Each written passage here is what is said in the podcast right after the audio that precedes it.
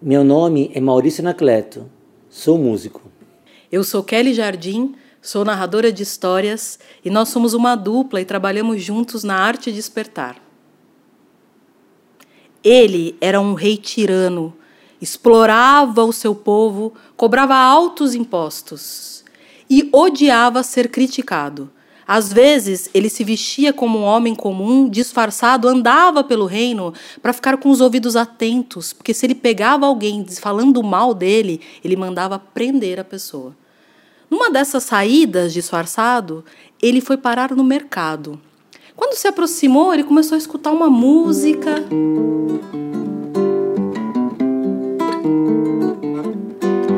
Ele entrou no mercado, ele viu que tinha uma grande roda. No centro, um jovem músico animava a todos. Algumas pessoas dançavam, outras riam. Ah! Aquele rei era também um invejoso. Mandou chamar a guarda real e acusou aquele jovem músico de um crime hediondo que ele não tinha cometido. O povo se revoltou. Todo mundo conhecia aquele jovem, sabia que ele era um ótimo jovem, de ótima índole. Os conselheiros do rei pediram uma audiência e disseram: Majestade, o povo está muito revoltado com o senhor. É melhor o senhor soltar esse jovem. Mas ele não queria voltar atrás na palavra dele. Então ele resolveu conceder ao jovem o direito de receber a visita de um sábio que era muito considerado daquele povo. O sábio visitou o jovem na cadeia. Quando o sábio chegou, o jovem já foi logo dizendo: Ah, velho sábio, que bom que o senhor veio me visitar. Eu estou sentindo muito medo, eu sei que eu vou morrer, porque o rei ele me acusou injustamente eu não cometi nenhum crime. E ali ele desatou a falar toda a sua tristeza e todo o seu medo.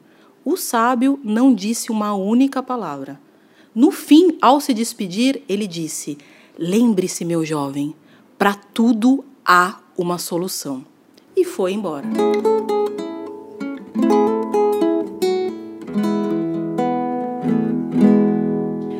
Dia seguinte, quando ele voltou para fazer uma nova visita ao jovem, o jovem já foi logo dizendo: O senhor veio aqui e disse que para tudo há uma solução? Que solução? O rei é um tirano, ele me condenou injustamente, eu vou morrer. E de novo desatou a contar toda a sua tristeza. O sábio novamente ouviu e não disse uma palavra, mas na hora de se despedir, disse: Lembre-se, para tudo há uma solução.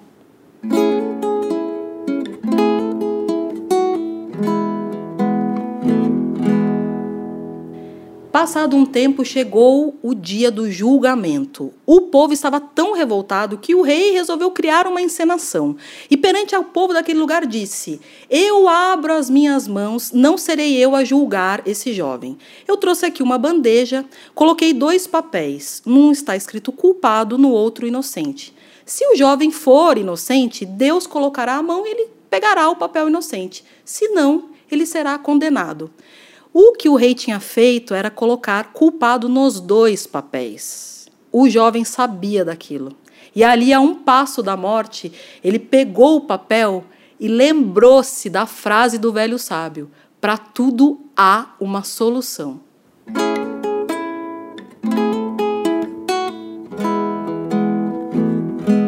E ele comeu o papel o rei então falou: Você está maluco? Você comeu a sua sentença? Como saberemos ao que você se condenou?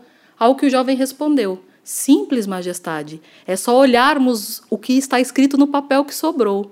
Quando abriram o papel, estava escrito culpado. Logo, em teoria, o jovem deveria ter engolido a sentença de inocente. E foi assim que ele se livrou da morte.